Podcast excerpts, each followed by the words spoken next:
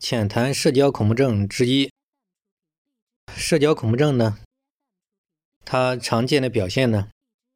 比如有目光恐惧，不敢看人；有余光恐惧，还有目光相关联的，比如一些觉得自己比较怪异的一些目光，五花八门，什么色目啊，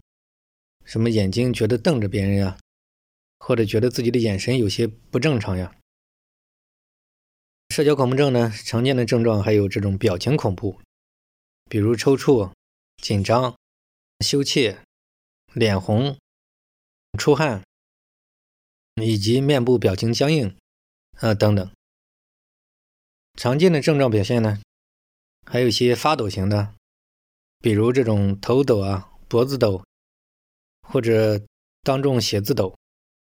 手痉挛，还有浑身发抖。说话声音发抖、口吃，以及身上出汗，啊，常见的一些社交恐怖症的症状呢，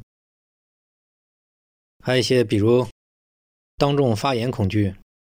众目睽睽之下，比如做事、走路、说话，以及诸如此类的种种的，在这种特定的场合。